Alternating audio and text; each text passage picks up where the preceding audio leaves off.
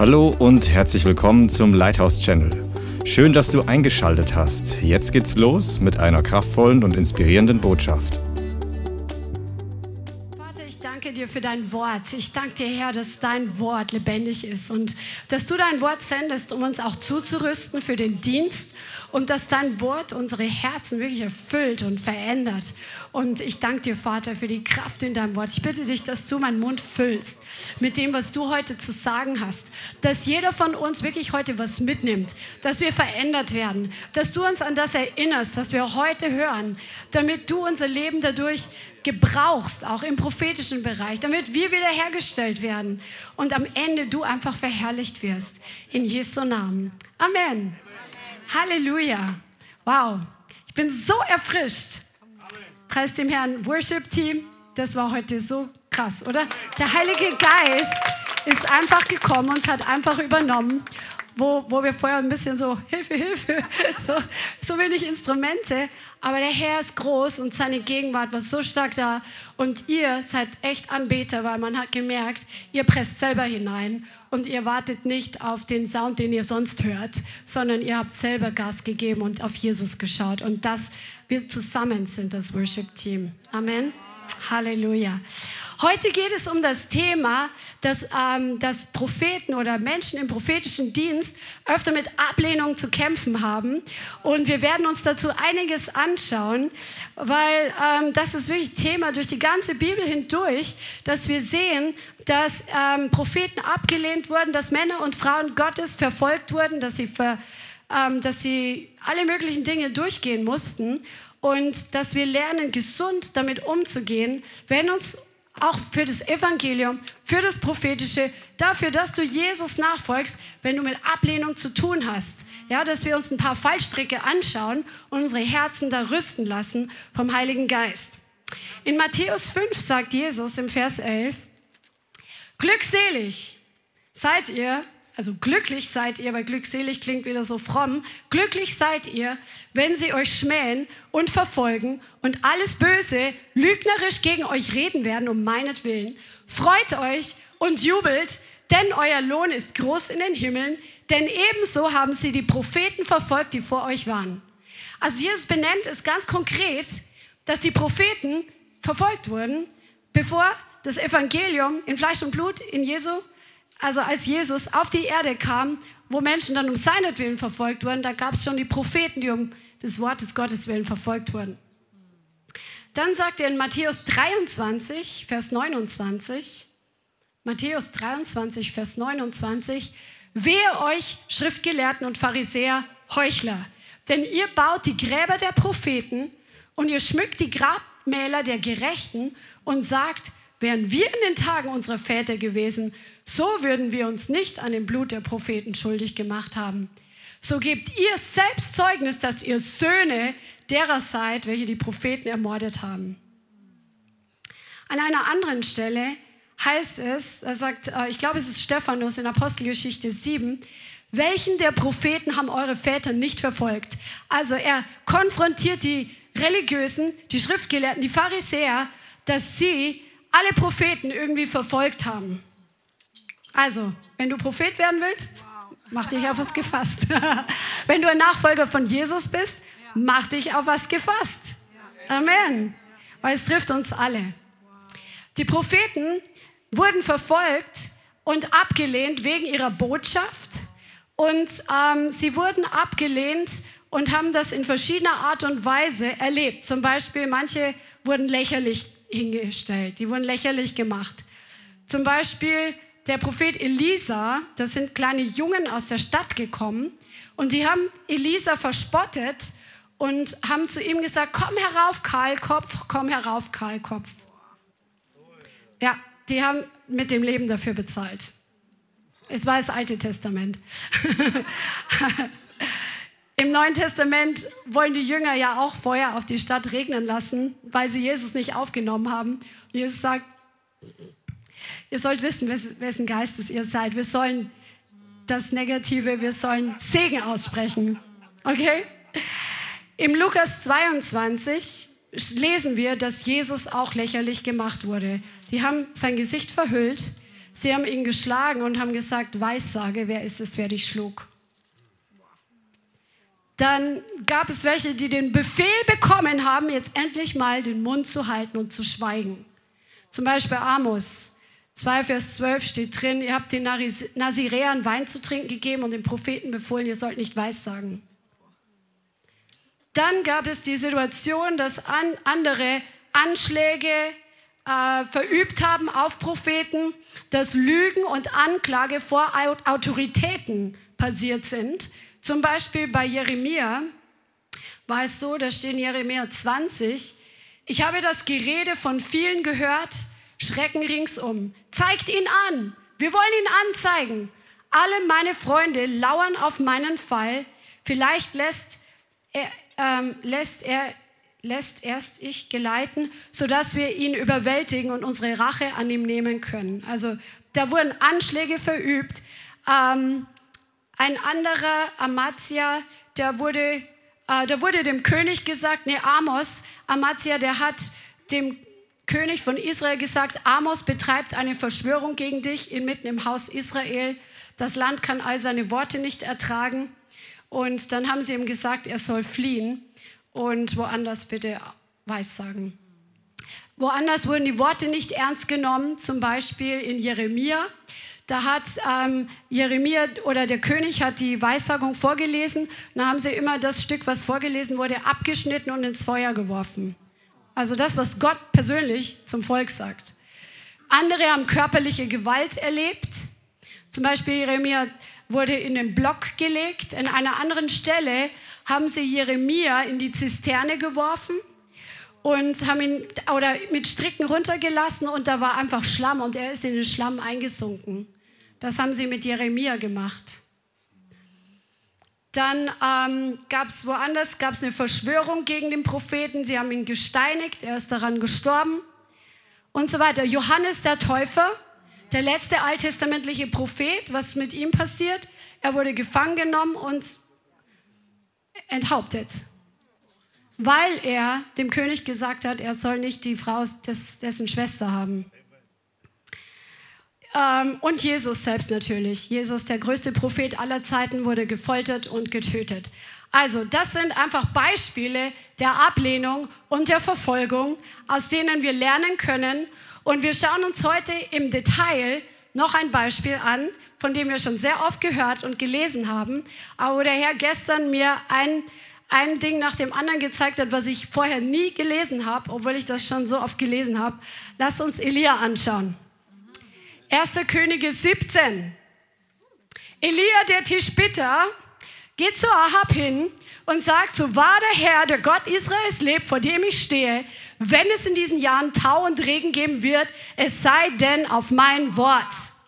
Also er kündigt eine Dürre an, aufgrund dessen, dass der König Ahab und seine Frau ganz Israel von Gott entfernt haben und Götzendienst im ganzen Land und abscheuliche Dinge ähm, in das Land hineingebracht haben und das Volk Israel verführt haben, von Gott weg Götzen anzubeten. Ja? Und die Folge davon war, dass Gott gesagt hat, es wird eine Dürre kommen. Und er hat Elia dazu gebraucht, diese Botschaft dem König zu bringen. Da möchtest du vielleicht auch nicht in den Schuhen stecken, oder? Es ist keine bequeme, angenehme Aufgabe, dem König das zu sagen. Dann war es so, dass Gott zu ihm gesprochen hat. Das liest du in 1. Könige 17 und Vers 2 und 3. Da geschah das Wort zu ihm, geh von hier fort, wende dich nach Osten und verbirg dich am Bach Krit, der vor dem Jordan ist. Und es soll geschehen, aus dem Bach wirst du trinken. Und ich habe den Raben geboten, dich dort zu versorgen. Da ging er und tat nach dem Wort des Herrn. Er ging hin, blieb am Bach Krit, der vor dem Jordan ist. Und die Raben brachten ihm Brot und Fleisch am Morgen und Brot und Fleisch am Abend. Und aus dem Bach trank er. Also der hatte früh und morgen Burger. Und Gott hat ihn übernatürlich versorgt, aber er musste sich verstecken, weil er war geblacklistet beim König. Und wie wir nachher lesen, der König hat ihn überall suchen lassen. Und Gott hat dafür gesorgt, dass Elia nicht gefunden wurde. Und dann ist dieser Bach vertrocknet, und, weil es hat ja nicht geregnet. Und dann hat Gott zu Elia gesprochen, er soll zu der Witwe gehen. Und dass Gott dieser Witwe befohlen hat, Elia zu versorgen. Und die Witwe weiß noch gar nichts davon. Und er kommt zu ihr hin und Gott tut ein Wunder. Ihr kennt die Geschichte. Der Herr nimmt das Letzte, was sie für den Propheten opfert, das letzte bisschen Mehl, das letzte bisschen Öl, gibt sie ihm und Gott tut ein Wunder und versorgt die Witwe, ihren Sohn und Elia über wahrscheinlich Monate hindurch, weil es steht, es vergingen viele Tage, das ist Vers, äh, Kapitel 18, Vers 1, da geschah das Wort des Herrn zu Elia im dritten Jahr der Dürre. Geh hin, zeig dich Ahab, ich will Regen geben auf den Erdboden. Da ging Elia hin, um sich Ahab zu zeigen. Also im dritten Jahr, es war über zwei Jahre trocken, über zwei Jahre lang hat sich Elia verstecken müssen, damit man ihm das nicht tut, was allen anderen Propheten angetan wurde, fast allen, nämlich, dass er getötet wird. Ja? Stellt euch das mal vor. Zwei Jahre dass die Angst, nicht entdeckt zu werden oder einfach dieses Gefühl, ich muss immer undercover bleiben. Ich kann mich nicht frei bewegen. Ich muss aufpassen, mit wem ich Kontakt habe, wer mich sieht. Am besten gar keiner. Dass mich keiner verrät. Ja, das ist nicht einfach. Wenn man sich die Videos von früher anschaut, die sicherlich auch im Internet zum Teil hochgeladen sind von den verfolgten Christen in China, die müssen, mussten sich ja im verborgenen Versteck ähm, treffen, um Gottesdienste zu halten. Sie mussten nachts zum Beispiel und ganz leise sein und das ist, das ist wirklich schwer. Ja? Und es ging um sein Leben und er hat sich versteckt. Und dann lesen wir in 1. Könige 18, Vers 4, ähm, oder wir lesen einfach ab Vers 3, die Hungersnot in Samaria aber war schwer. Und Ahab rief Obadja, der über das Haus gesetzt war. Obadja aber fürchtete den Herrn sehr. Es geschah nämlich, als Isabel die Propheten des Herrn ausrottete, da nahm Obadja 100 Propheten und versteckte sie, je 50 Mann in einer Höhle und versorgte sie mit Brot und Wasser. Wie krass ist das denn? Obadja, ein Mann, der von Kindesbeinen an den Herrn fürchtet, ist über das ganze Königshaus als Verwalter gesetzt. Ich finde das richtig krass, weil dieses Königshaus, die hatten eine Hochzeit von Verschwörungen, von Manipulation, von Kontrolle, von Komplotten, von Okkultismus, von Satanismus. Baalsanbetung ist nichts anderes als Satanismus, auf Deutsch gesagt. Das ging von der Regierung aus und dieser Mann ist als Haushalter über das Haus gesetzt. Was für eine krasse Position, was für eine Zwickmühle, einerseits dem König zu dienen und andererseits den Herrn zu fürchten und sich nicht zu versündigen. Und dieser Obadja, der Name Obadja bedeutet übrigens Diener Jahwes, der hatte, Isabel, die hat versucht, alle Propheten Gottes auszurotten. Der hat einfach 100 Propheten auf die Seite geschmuggelt, hat sie heimlich weggebracht und hat sie jeweils 50 wahrscheinlich in Höhlen versteckt und hat sie ständig versorgt. 100 Leute hat er durchgefüttert mit Brot und Wasser. Über diese Zeit hinweg. Das ist so krass. Stell dir vor, auch Daniel war ja auch so einer am Hof des Königs, wo die Zauberer waren, wo die Okkultisten waren, wo die Esoteriker waren, jetzt mal auf Deutsch gesagt, war er inmitten so einer Regierung und hat das Reich Gottes manifestiert und proklamiert und hat sich nicht verbiegen lassen. Wir dürfen nicht meckern. Weil auch wenn die Welt bergab geht und das Dunkle immer mehr offensichtlich überhand nimmt, der Herr hat dich hineingestellt, um ein Licht zu sein inmitten der Finsternis. um ein Licht zu sein inmitten von Manipulation, Kontrolle, Götzendienst, Okkultismus, Verschwörungen und, und, und. Du bist hineingestellt in so eine Gesellschaft. Und wenn Obadja das geschafft hat, ohne mit dem Heiligen Geist erfüllt zu sein, ohne von neuem geboren zu sein, dann, wie, dann schaffen wir das erst recht durch Gottes, ja mit Gottes Hilfe. Amen. Halleluja. Und Ahab hatte Obadja den Befehl gegeben, nee, er hatte insgesamt den Befehl gegeben, Elia an den verschiedensten Orten zu suchen. Also die haben wirklich eine Suchaktion gemacht. Und ähm, das lesen wir dann, was Obadja sagt. Lass uns mal ähm, lesen ab Vers 5.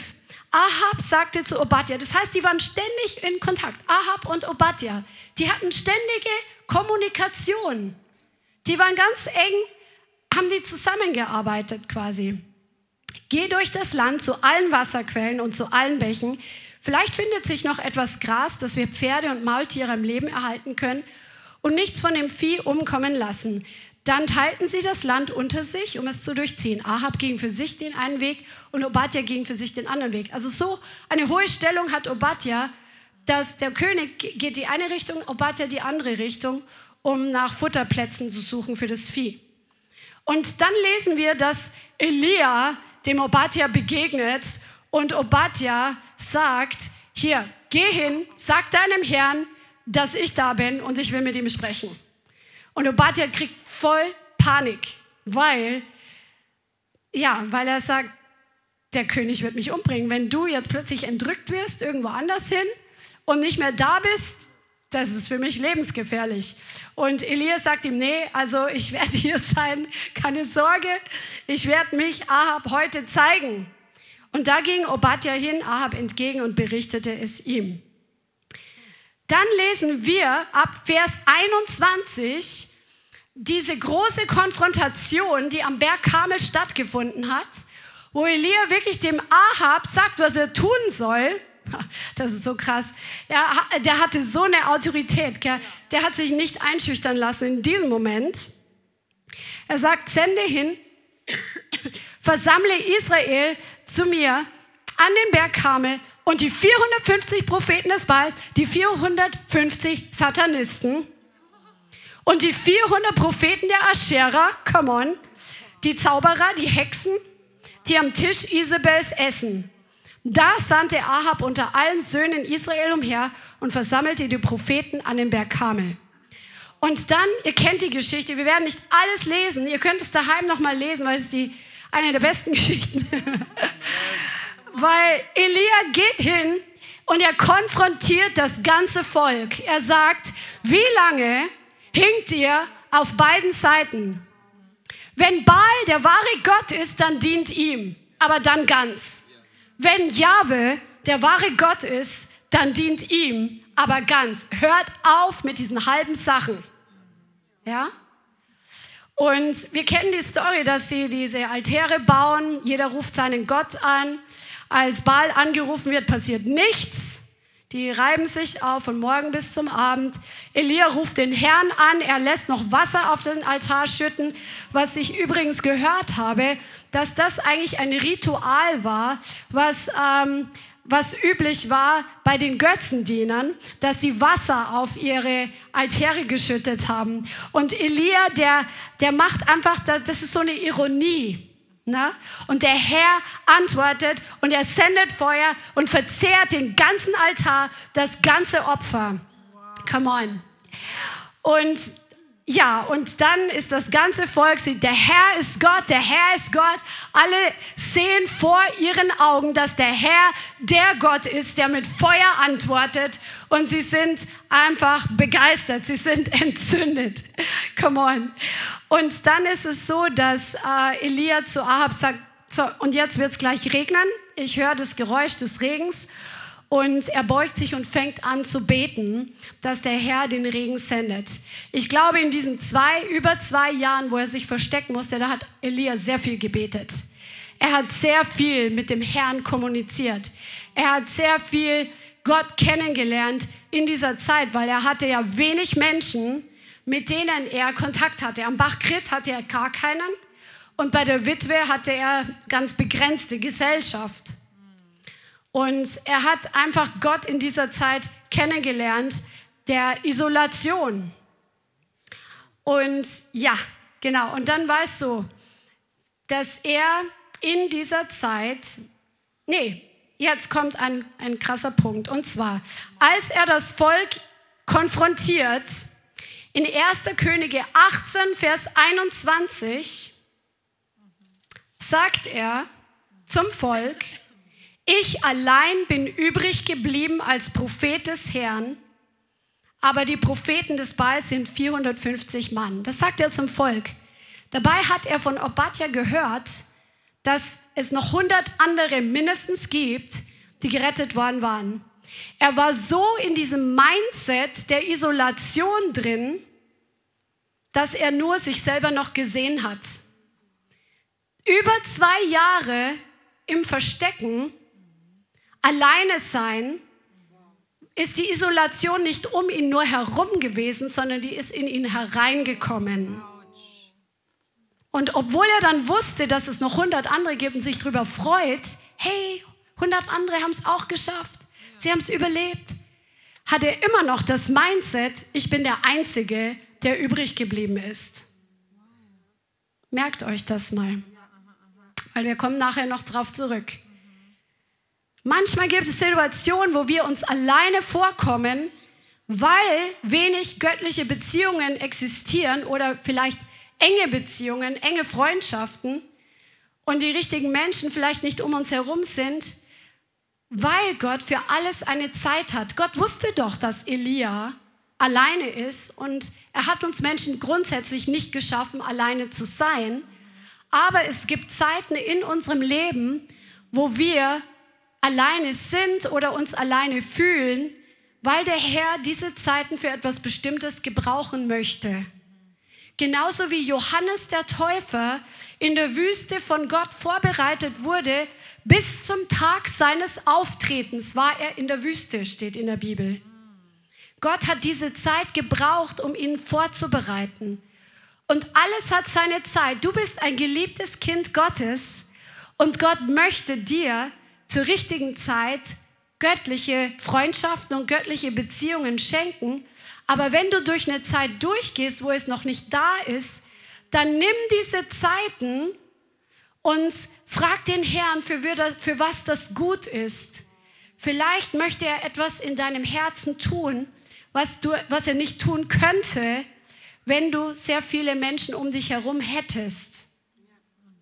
Alles hat seine Zeit und lass die Isolation, die vielleicht außen da ist, nicht in dein Herz reinkommen, dass du kein Isolations-Mindset entwickelst. Amen. Amen. Und dann kommt die Situation, nachdem das Feuer gefallen ist, nachdem der Regen anfängt, geht Ahab zu Isabel nach Hause und er berichtet alles, was Elia getan hat und den ganzen Hergang steht in 1. Könige 19.1, wie er alle Propheten mit dem Schwert umgebracht hatte. Und dann sandte Isabel einen Boten zu Elia und ließ ihm sagen, so sollen mir die Götter tun und so sollen sie hinzufügen, ja morgen um diese Zeit mache ich dein Leben dem Leben eines von ihnen gleich. Und dann steht hier, da fürchtete er sich und er machte sich auf und lief um sein Leben. Eigentlich heißt es im Hebräischen, er sah es. Das heißt, die Drohung wurde ausgesprochen und wir wissen, dass in dieser Drohung eine geistliche negative Kraft war. Es war dieser Geist der Einschüchterung, der Geist der Manipulation, der Geist der Kontrolle ist transportiert worden durch diese Worte. Und er hatte diesen gewaltigen Sieg hinter sich. Er war erschöpft, er war müde, es war anstrengend gewesen. Er hat das ganze Volk sozusagen überzeugt oder Gott durch ihn, dass Jahwe der Herr ist. Das war ein riesen Kraftakt, auch geistlich. Ne? Der hat richtig investiert. Und in diesem Moment passt er nicht auf sein Herz auf und er fängt an, das in seinem Vorstellungsvermögen zu sehen, was Isabel angedroht hat. Er sieht, wie ihm der Kopf genommen wird, wie er enthauptet wird. Er hat diese Vision, falsche Vision, Vision des Teufels. Und er läuft, weil dieses Gift, der, das dämonische Gift dieser Drohung fängt an, sich in seinen Gefühlen auszubreiten, in seinen Gedanken auszubreiten und letztendlich in seinem Körper auszubreiten, weil dann steht drin im Vers 4, er selbst ging eine Tagesreise weit und kam und ließ sich unter einem einzelnen Ginsterstrauch nieder und wünschte sich sterben zu können. Und er sagte, es ist genug, nun Herr, nimm mein Leben hin, ich bin nicht besser als meine Väter. Er legt sich nieder, schläft ein unter dem Ginsterstrauch und dann kommt ein Engel, rührt ihn an und sagt, steh auf, iss.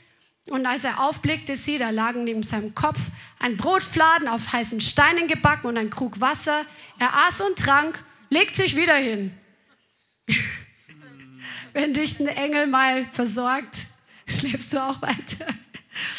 Und der Engel des Herrn kehrt zurück und kam zum zweiten Mal, rührt ihn an und sprach, steh auf und iss, denn der Weg ist zu weit für dich.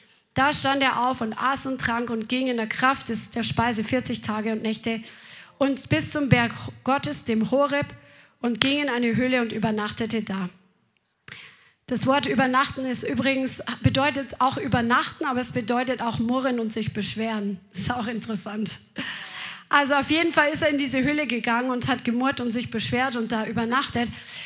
Ich gehe jetzt nicht auf die einzelnen Punkte ein, wie es seiner Seele gegangen ist, weil das haben wir schon öfter gelehrt in Bezug auf den Geist der Manipulation und Kontrolle, was das für Auswirkungen haben kann. Wir möchten heute auf einen anderen Punkt hinaus. Auf jeden Fall ist er hier auf der Flucht und er kommt zur Höhle, wo er hingehen soll, an den Berg Horeb. Und Gott sagt zu ihm im Vers 9, was tust du hier, Elia? Und er sagt, ich habe sehr geeifert für den Herrn, den Gott der Herrscher. Deinen Bund haben die Söhne Israel verlassen, haben deine Altäre niedergerissen, deine Propheten mit dem Schwert umgebracht. Und ich allein bin übrig geblieben, ich allein. Und nun trachten sie auch, mir das Leben zu nehmen. Er hat immer noch dieses Ich allein Mindset. Er denkt immer noch, dass er der Einzige ist. Er hat das komplett ausgeblendet, dass es mindestens 100 andere noch gab, die überlebt haben. Propheten Gottes. Solche, die das Wort des Herrn hören und verkünden. Wir gehen nachher nochmal drauf ein, weil es voll spannend ist, ähm, dass Samuel einfach diese Prophetenschulen aufgebaut hat. Aber wenn du in eine Situation kommst, wo du wirklich Kraft gegeben hast, ist es so wichtig, dass du wirklich lernst, deine Emotionen zu managen. Das müssen wir alle lernen. Dass wir uns selber kennenlernen, wie wir quasi ticken und wie wir reagieren wenn wir erschöpft sind, was unsere Seele dann macht.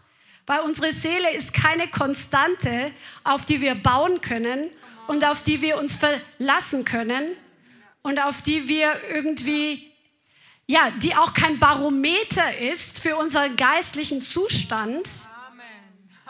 Ja, unsere Seele ist heute gut drauf und morgen nicht so gut drauf.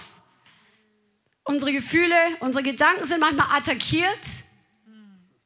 Lerne du dich selber kennen. Schreib dir das heute auf.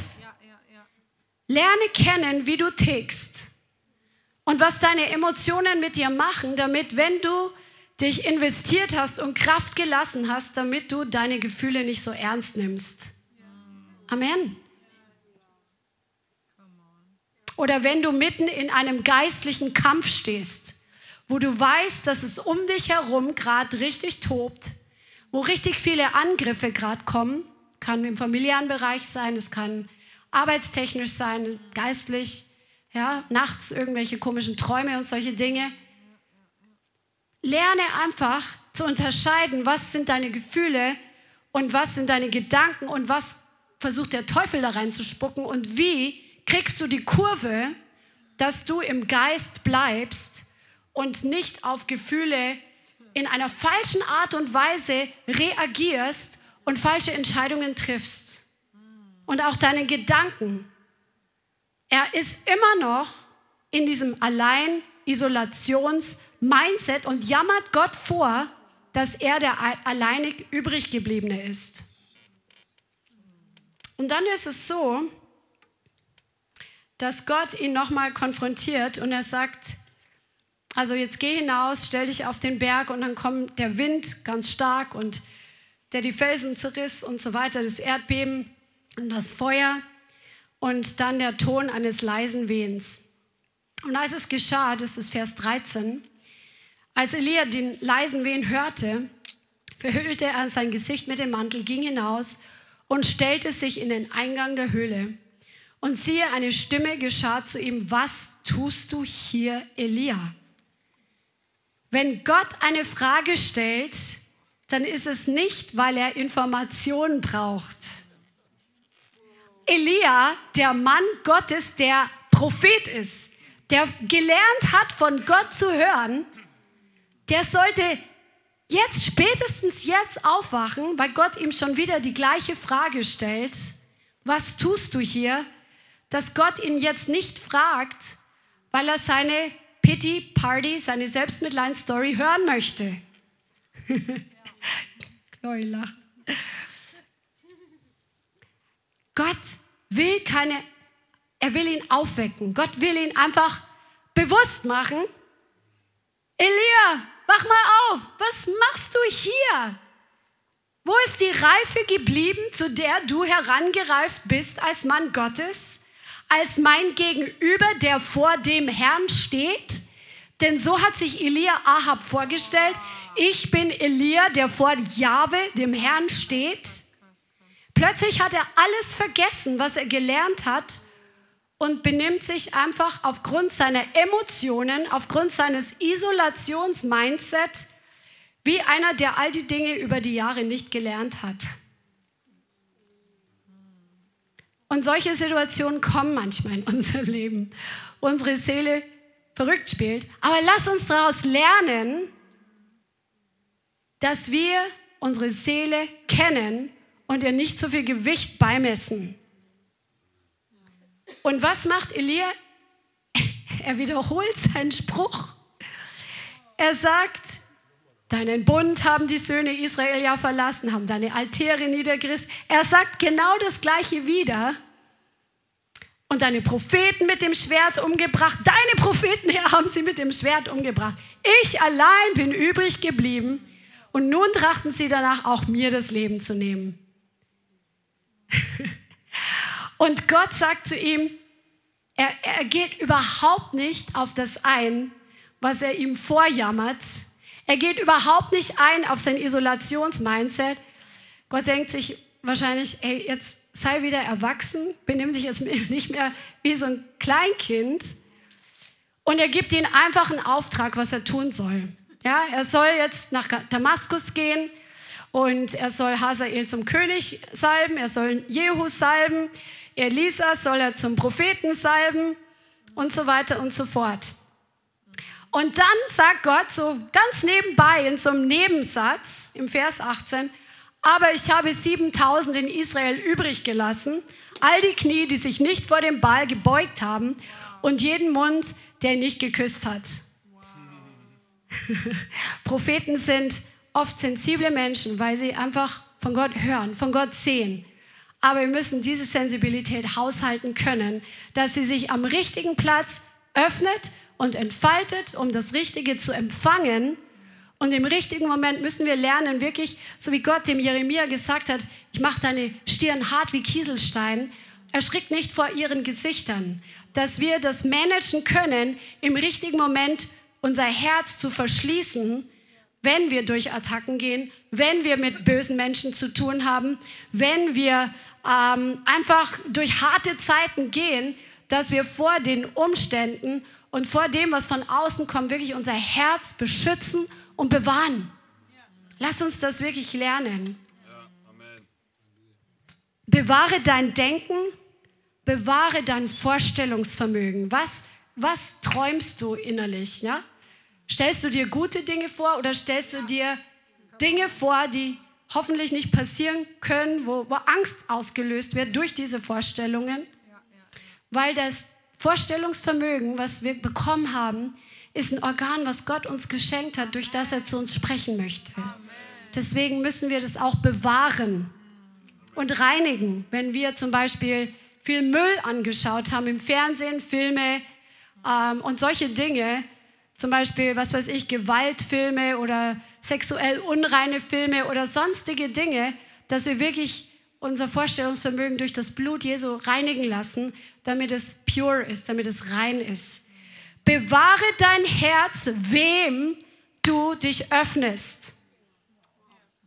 Und erlaube dem Schmerz, und das ist eine Lebenslektion, die ich gelernt habe und noch dabei bin zu lernen, erlaube den Schmerz und den Wunden deiner Seele nicht, dich dazu zu bringen, dass du dich in falsche Beziehungen begibst, weil du einen Moment spürst, wo dir gut tut.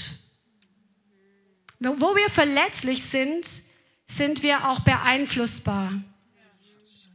Und es ist wichtig, dass wir lernen, wo unser Wunderpunkt ist, wo, wo schmerzt unsere Seele noch, weil wir durch schwierige Dinge durchgehen oder weil wir noch nicht geheilt sind.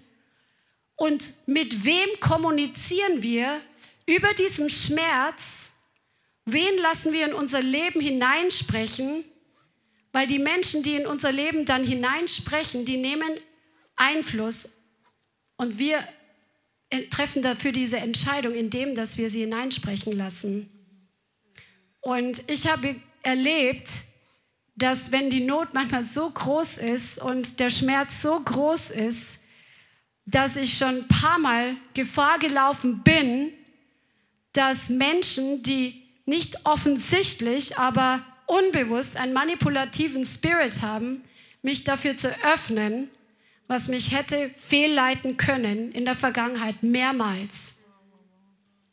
Also erlaube nicht, dass Menschen vom Feind gebraucht werden, die dann die Salbung in deinem Leben kontrollieren oder ersticken und dadurch den Plan Gottes in deinem Leben boykottieren können. Es gibt ja diesen Erweckungsprediger, ähm, wie hieß der wieder, Evans, in, in Wales damals, in den generellen Gottes ist der, wie heißt der? Evan, Evan Roberts, genau. Und der hat diesen Fehler gemacht. Er war ein mächtiger Mann Gottes, ein mächtiger Weckungsprediger, durch den so viel passiert ist. Und eine Isabel-Frau hat über ihn Einfluss bekommen. Warum? Weil er es zugelassen hat. Keiner von uns ist ein Opfer für, von anderen. Wenn wir erwachsen sind in dem Stadium und selbst Entscheidungen treffen können, was mit uns als Kind passiert, da können wir oft nichts dafür. Da können wir nur nachher dann Verantwortung ergreifen und uns heilen lassen. Aber als Erwachsene, wir, wir entscheiden, wer in unser Leben hineinsprechen darf und wer nicht. Und ich, hab, ich möchte euch was vorlesen, weil das mich echt ähm, sehr, ich fand das richtig interessant, der Jeremiah Johnson, das ist ein echt ein richtig guter Prophet und der postet auf Facebook öfter so kleine Texte, die er schreibt und die haben so viel Gewicht und so viel Gehalt. Und hier hat er etwas geschrieben über reifen und unreifen Isabelgeist. Und das möchte ich euch vorlesen. Die Dauer, die der Isabelgeist in und durch eine Person gewirkt hat, bestimmt oft, ob der Geist unreif oder reif ist. Also es gibt Leute, die einen sogenannten reifen, er benennt das so, einen reifen Isabelgeist haben und manche einen unreifen, er erklärt es. Ein unreifer Isabelgeist wird sich zum Beispiel in Beziehungen ziemlich schnell manifestieren. Schnell genug, damit der potenzielle Schaden, den er anrichten kann, minimiert wird.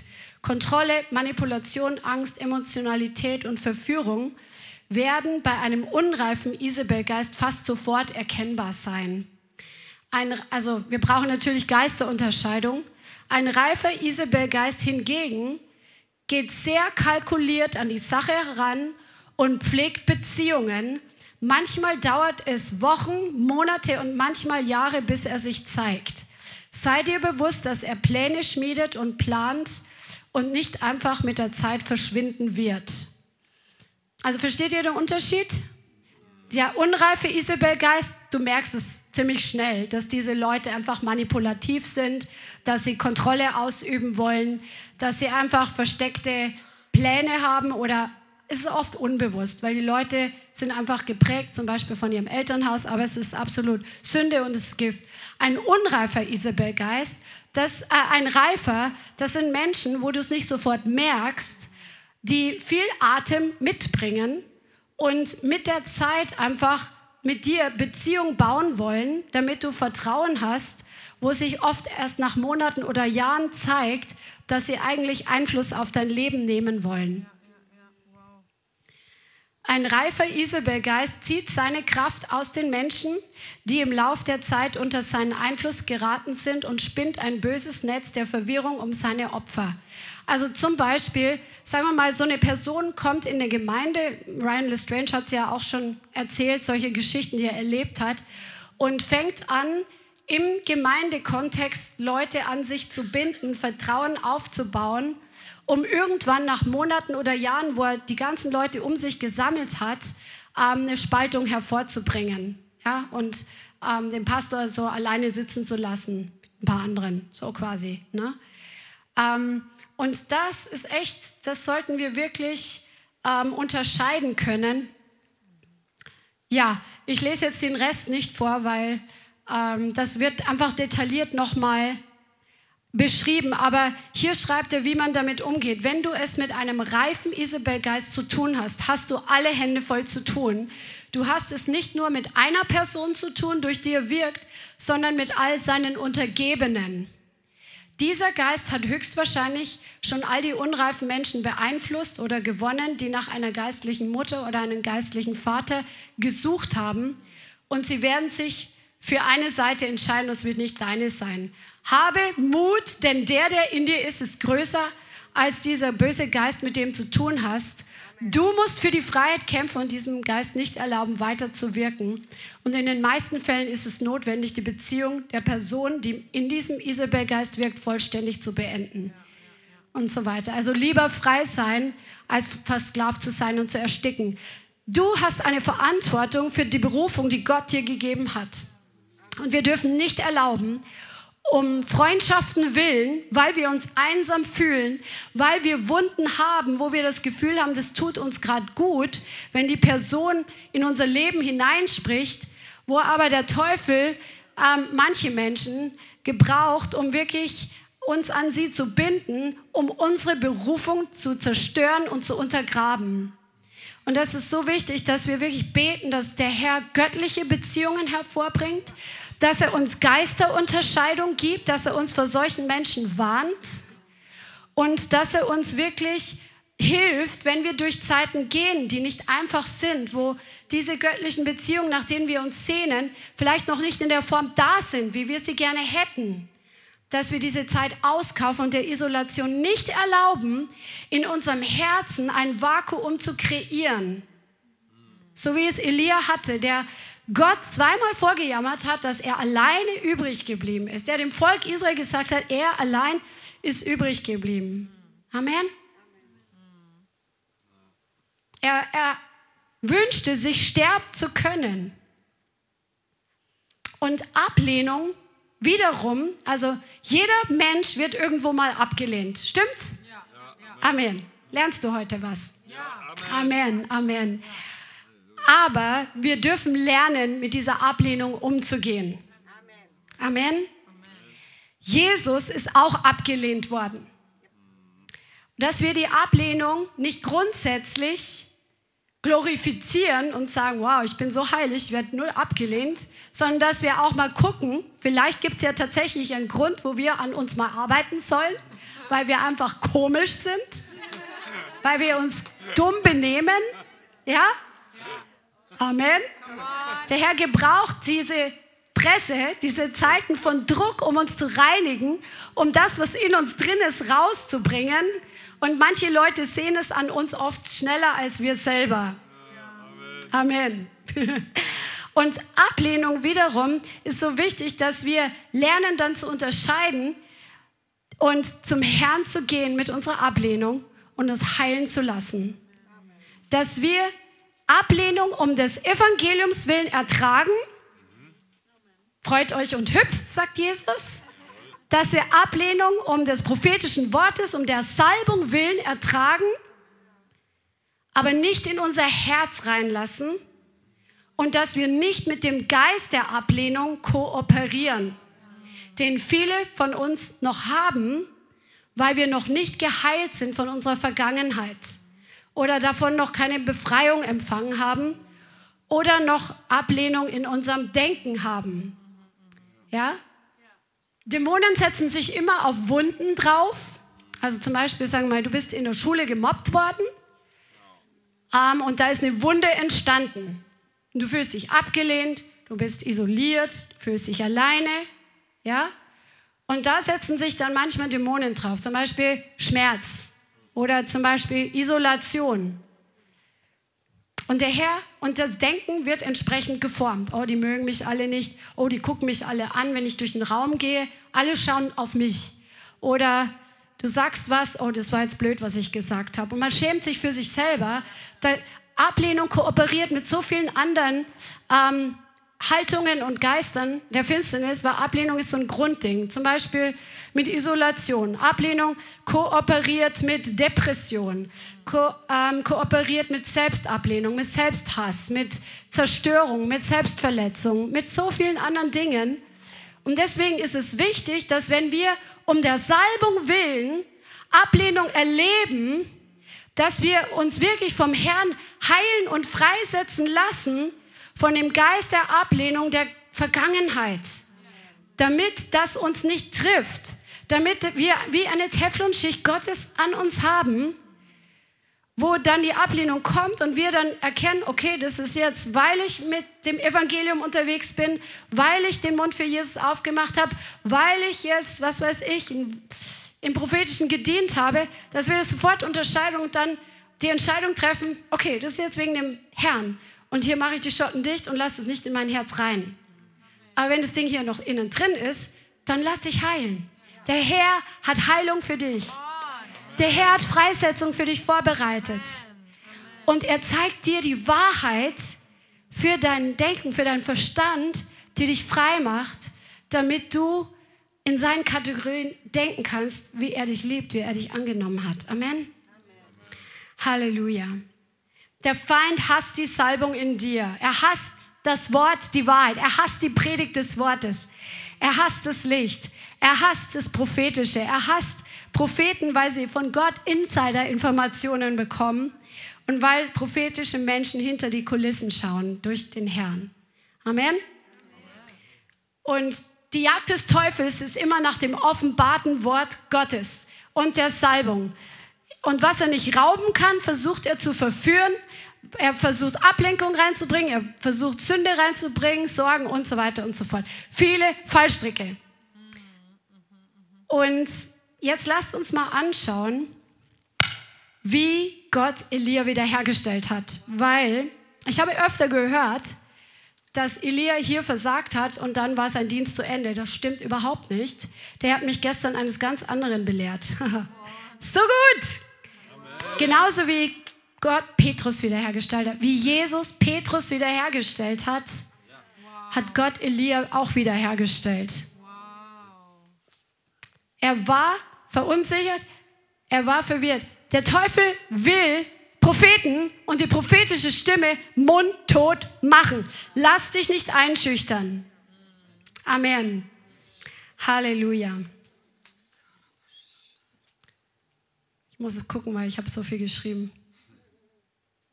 Genau, Elia war in seinem eigenen Film, habe ich aufgeschrieben. Genau, und dann kommen wir zu seiner Wiederherstellung. Wir schauen in 1. Könige 20, und hier sehen wir, wow, das ist so gut, ein Prophet, 1. Könige 20, Vers 13. Hier steht, und siehe, ein Prophet trat zu Ahab, dem König von Israel, und sagte, so spricht der Herr, hast du diese ganze gewaltige Menge gesehen?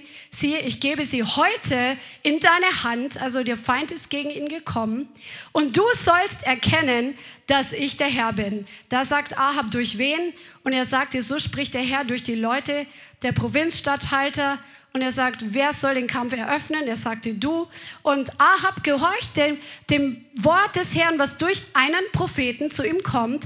Und er bekommt den Sieg. Wie krass ist denn Gott, dass er Ahab nochmal zeigt, dass Gott Ahab, er wusste, dass Ahab so ein wankelmütiger Mann war, so ein unentschlossener.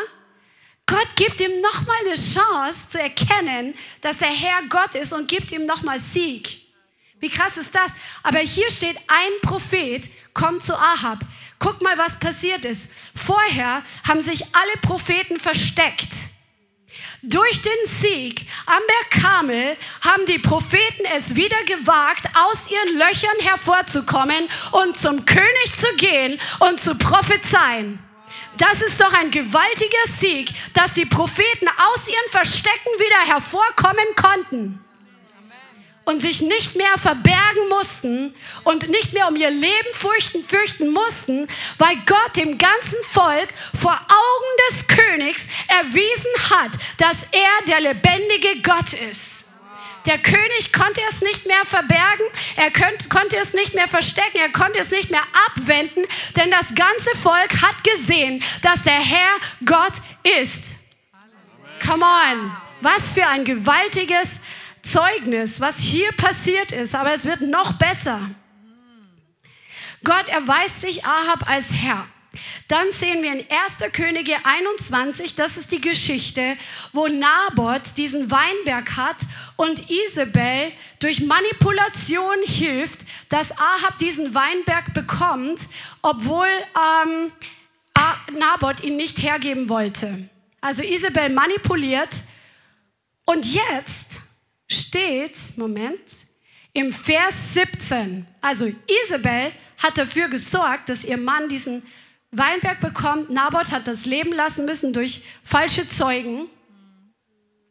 Da geschah das Wort des Herrn zu Elia, dem Tischbeter. Er schickt nicht irgendeinen anderen Propheten, wo es um Isabel geht, wo es um dein Haus Ahab geht, wo es um Manipulation und Kontrolle geht, sondern er schickt Elia höchstpersönlich dorthin um ihn zu konfrontieren. Ist das nicht gewaltig? Er sagt, mach dich auf, geh hin, hinab, zu Ahab hinab, dem König von Israel, der in Samaria wohnt. Siehe, er ist im Weinberg Nabots, wohin er hinabgegangen ist, um ihn in Besitz zu nehmen. Und rede zu ihm und sage, so spricht der Herr, hast du gemordet und auch fremdes Gut in Besitz genommen.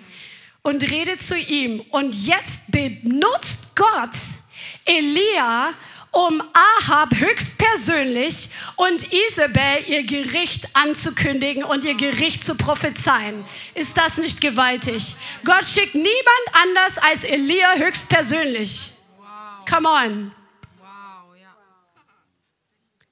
So spricht der Herr. Hast du gemordet und auch fremdes Gut in Besitz genommen? So spricht der Herr, an der Stelle, wo die Hunde das Blut Nabots geleckt haben, sollen die Hunde dein Blut, ja deines lecken.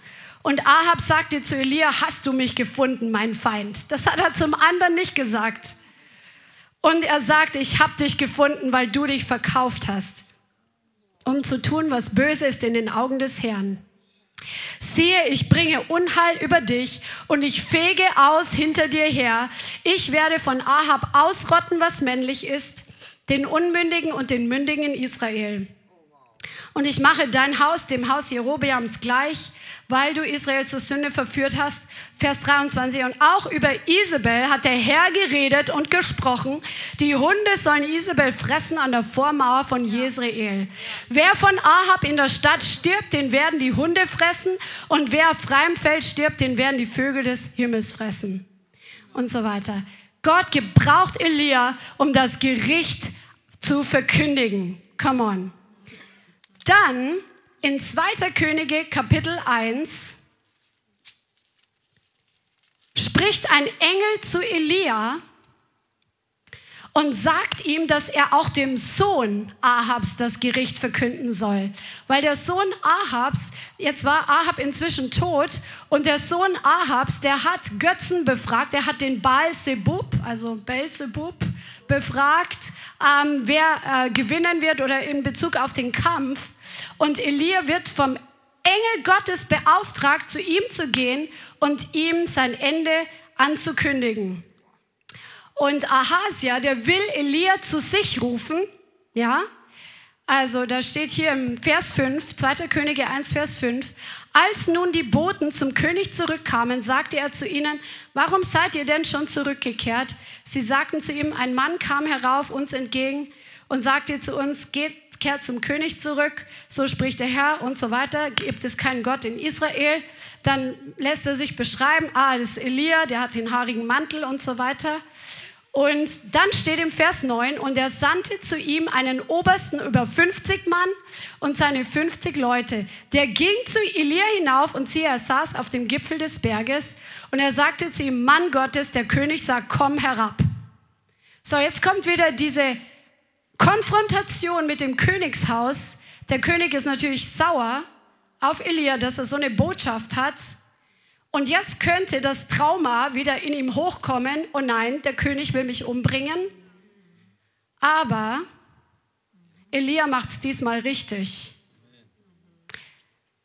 Elia aber antwortete und redete zu dem Obersten über 50 Mann, wenn ich ein Mann Gottes bin, so fahre Feuer vom Himmel herab und fresse dich und deine 50 Mann.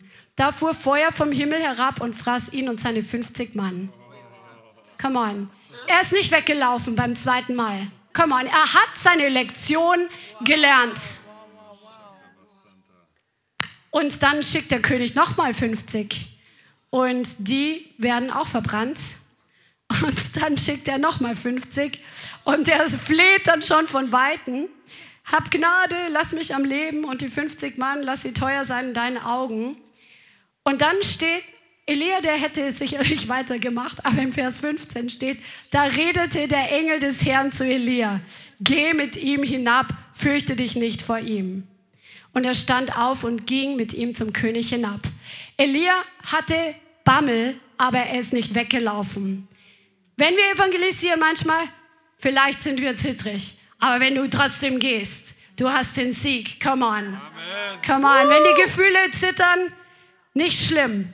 Aber wenn du dich von deinen Gefühlen leiten lässt, ist ein Fehler. Amen. Halleluja. So, und dann sehen wir, dass ähm, im nächsten Kapitel, im Kapitel 2, 2.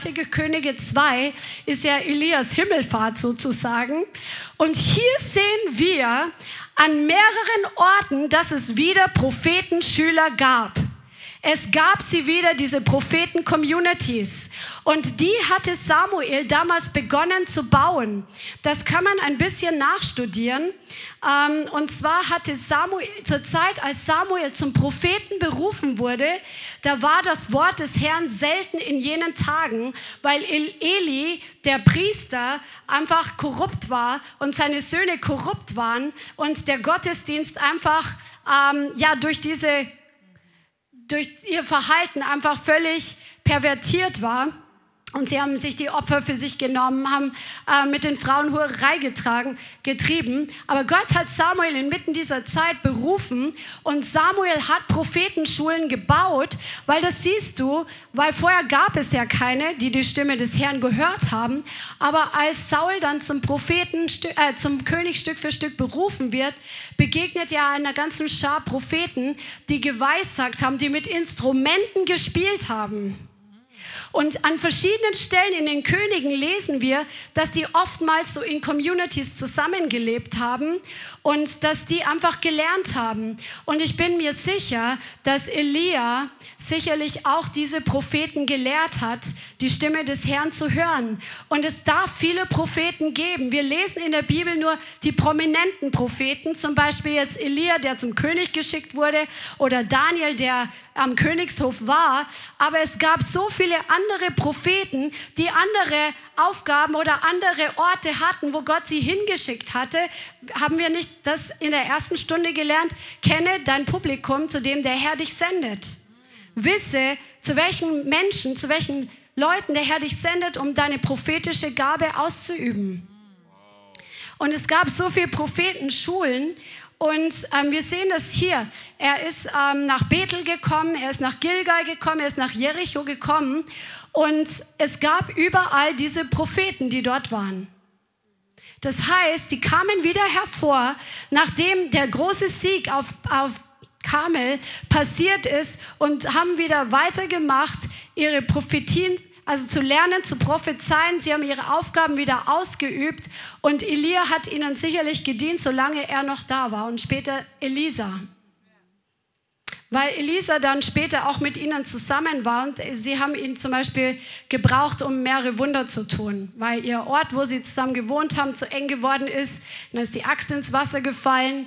An einer anderen Stelle haben sie giftiges Essen gehabt, die Prophetenschüler. Dann hat er das Essen nochmal irgendwie geheilt durch ein Wunder sodass sie es alle essen konnten und es war eine übernatürliche Essensvermehrung. Also das ist so gewaltig was der Herr hier getan hat an Wiederherstellung. Das ist so gut. Halleluja. Elias Wirken war nach dem Anschlag Isabels noch lange nicht zu Ende, weil durch seinen Mut, was er vollbrachte, obwohl er nachher echt gefallen ist mit seiner Selbstmitleidsparty, mit seiner Isolationseinstellung und dem Ganzen, was er, wo er da einfach versagt hat vor Gott auch und seinen Emotionen Raum gegeben hat. Aber Gott hat seinen mächtigen Sieg gebraucht, um einen Shift in das ganze Land Israel zu bringen. Auch wenn wir das nicht so lesen mit diesen Worten, aber du siehst die Auswirkungen davon, was das, was er getan hat, im ganzen Land für eine Freiheit hervorgebracht hat, obwohl es trotzdem noch diese Regierung gab, obwohl es trotzdem noch diesen Götzendienst gab an diesen verschiedenen Orten. Die Atmosphäre war da, aber es war viel mehr Licht da und die Leute haben eine neue Kühnheit bekommen, die Jahwe gedient haben, um dem Herrn weiter zu dienen und sich nicht länger verstecken zu müssen. Verachte nicht den Tag, wo du angefochten bist und wo du angefochten zum Einsatz gehst, wo du angefochten prophezeist, wo du angefochten in deiner Familie evangelisierst, wo du angefochten Lobpreis leitest, wo du angefochten in Situationen bist. Wenn du stehst und dich nicht beugst vor dem Feind, dein Durchbruch bringt Durchbruch für viele hervor. Amen. Halleluja. Und was wir hier lernen können, ist, dass wir wirklich unsere Schwachpunkte kennenlernen. Und das möchte ich dir heute wirklich ans Herz legen, dass du damit zum Herrn gehst und dass du an dir arbeitest, dass du ihm erlaubst und Leuten, die Mentorschaft oder äh, in dein Leben reinsprechen dürfen, in geistlichen Sinn, dass du erlaubst, dass Leute in dein Leben hineinsprechen, damit du deine Schwachpunkte kennenlernst, um daran zu arbeiten, damit sie zu stärken werden. Und ich möchte dir ans Herz legen, nochmal zur Erinnerung, werde frei von den Wunden der Ablehnung aus der Vergangenheit. Werde frei vom Geist der Ablehnung, von diesem Denken der Ablehnung und von all dem, was dazugehört. Isolation, Selbstmitleid, Depression, Einschüchterung, Bitterkeit, Zorn, Eifersucht und so weiter. Der Herr ist dein Arzt. Er ist dein Heiler. Er ist der, der die Ketten sprengt. Und er hat einen wunderbaren Freisetzung und Heilungsplan für dein Leben. Amen. Halleluja. Halleluja. Amen. Amen. Ja, lasst uns einfach noch kurz beten und den Abend einfach abschließen. Vater, wir danken dir, dass du ein Gott der Wiederherstellung bist. Ich danke dir, Vater, dass du jeden einzelnen von uns nimmst von dem Punkt, wo wir heute stehen. Und dass du jeden einzelnen wirklich führst in die Freiheit. Dass du jeden einzelnen von uns führst in Wiederherstellung. Von Herrlichkeit zu Herrlichkeit. Und ich segne jetzt jeden Einzelnen, der hier ist. Jeden Einzelnen, der online dabei ist oder den Replay anschaut. In Jesu Namen. Und ich bitte dich, Heiliger Geist, dass du uns einfach zeigst, wo der Schwachpunkt ist, an dem du jetzt arbeiten möchtest und wo der Knackpunkt ist, wo du ran möchtest, in Jesu Namen. Und ich segne jetzt jeden Einzelnen und ich löse das Öl des Heiligen Geistes vom Himmel, dass es uns alle wirklich drängt und durchdringt bis ins tiefste Innerste, wo kein Mensch hinkommt, aber du, Herr. In Jesus' name. Amen. Vielen Dank fürs Zuhören. Wir hoffen, die Botschaft hat dich inspiriert und weitergebracht. Diese und noch mehr Botschaften findest du auch als Livestream auf unserem YouTube-Channel, zusammen mit Live-Worship und vielen bewegenden Zeugnissen. Wir würden uns freuen, wenn du auch mal in unserem Gottesdienst vorbeischaust. Alle Infos dazu findest du auf unserer Webseite, auf Facebook oder Instagram. Links dazu findest du in der Beschreibung. Schreib uns gerne dein Zeugnis oder dein Gebetsanliegen unter info at lighthouse.center. Tschüss und bis zum nächsten Mal.